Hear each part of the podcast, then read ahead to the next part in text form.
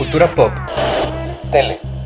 superhéroes, música, cine, videojuegos, teatro. Esto es Geek Historias.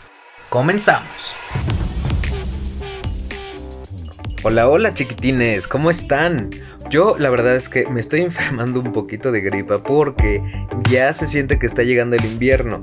Así que ustedes tápense, abríguense, tómense medicinas para que no se enfermen y también váyanse a vacunar contra la influenza si es que tienen algún centro de salud cercano, seguro y todas esas cosas. Bienvenidos a un nuevo episodio de Geek Historias, donde les platicaré de varias cosillas, pero quiero empezar porque un día como hoy nace un actor y cantante muy querido amigo mío. Él es de Monterrey y estoy hablando de Mario Sepúlveda.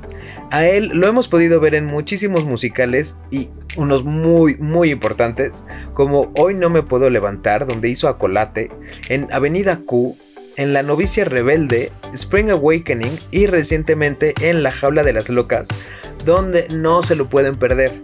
Y obviamente tampoco puedo dejar de decir que en Voces Perras, estos conciertos que hacemos cada año para recaudar fondos para albergues de perritos y gatitos. Así que le mando un super beso y abrazo.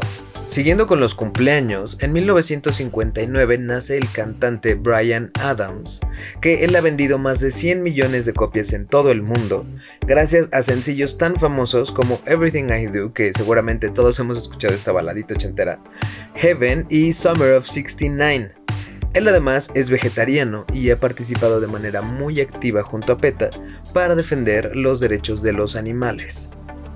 El último cumple del día, pero de 1960, es de la espectacular Tilda Swinton, que es esta actriz británica que como me encanta su look tan andrógino. Ella ha hecho más de 70 películas, aunque no todas han sido mainstream porque le gusta bastante escoger los papeles y en los proyectos en los que va a participar. De las más famosas donde sí podemos verla es en Constantine, en El curioso caso de Benjamin Button, en Crónicas de Narnia y obviamente en Doctor Strange y en Avengers Endgame. Por todo esto, ahora en el 2020 le dieron el León de Oro por su trayectoria en el Festival Internacional de Cine de Venecia. Dos datos curiosos de ella son que fue compañera de escuela de la princesa Diana en un internado donde les enseñaban a ser buenas esposas. Y en el 2013 se tomó una foto en el Kremlin con la bandera LGBT en apoyo a toda la comunidad en ese país y por la represión que están sufriendo. Pasando a otros temas, el 5 de noviembre en la cultura popular del Reino Unido es muy importante, y es que corría el año de 1605, cuando se descubre la conspiración de la pólvora donde participaba Guy Fawkes. La conspiración fue un complot fallido para matar al rey Jacobo I y a toda su familia, para después poner a un rey católico. Ellos pusieron tres barriles llenos de pólvora para hacer explotar el Palacio de Westminster, pero por una denuncia anónima, en la madrugada del 5 de noviembre descubrieron todo y atraparon a Guy Fawkes con los barriles. Ahora, cada año en el Reino Unido y muchos países celebran el fracaso de este complot. Seguro todo esto les parece muy familiar porque la película V de Venganza hace referencia a todo esto y la máscara que usan está basada en los rasgos de Guy Fawkes, que actualmente también la podemos ver mucho en todos los videos que hace Anonymous y también sirvió de inspiración para la que usan de Dalí en la casa de papel porque la máscara actualmente representa un símbolo de protesta social.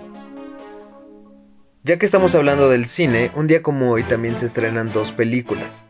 La primera es El Planeta del Tesoro en el 2002, que es la película número 43 de Disney y es una adaptación de La Isla del Tesoro, pero con una visión súper retrofuturista increíble, donde además mezclan animación 2D con 3D que está espectacular. Yo la verdad es que no conozco a nadie que no le haya gustado, pero tristemente fue todo un fracaso para Disney, porque de los 140 millones que costó, solo recaudaría 110 en el mundo. A pesar de eso, fue nominada al Oscar como Mejor Película de Animación en el 2002 y es considerada ahora como una película de culto y uno de los mejores clásicos de Disney. Pero cuentan las malas lenguas que se cree que fue un autoboicot de Disney porque algunos ejecutivos no querían a la película y entonces casi no le metieron dinero en publicidad y además la programaron para estrenarse la misma semana que Harry Potter y la Cámara de los Secretos. Y ya estamos llegando al final del episodio, pero no se olviden de suscribirse al podcast. A mí me encuentran como Lalo Alcántara en redes sociales y también a las de Geek Stories. Finalmente, el otro estreno, que este sí con mucho éxito en el 2003, se estrena Matrix Revolutions de las hermanas Wachowski. Esta es la tercera película de la trilogía de Matrix, que quizá es mi trilogía favorita por todos los temas que toca, pero también por los efectos especiales increíbles y las secuencias de acción, en fin, todo me encanta de la serie. La película costaría 150 millones de dólares y recaudaría 427 en todo el mundo. Y es que la película está espectacular porque además de que finalmente se contestan muchas preguntas, podemos ver toda la batalla épica en Sion, con toda la acción y los momentos super emotivos, también la última batalla de Neo contra el agente Smith y vaya, muchísimas cosas más.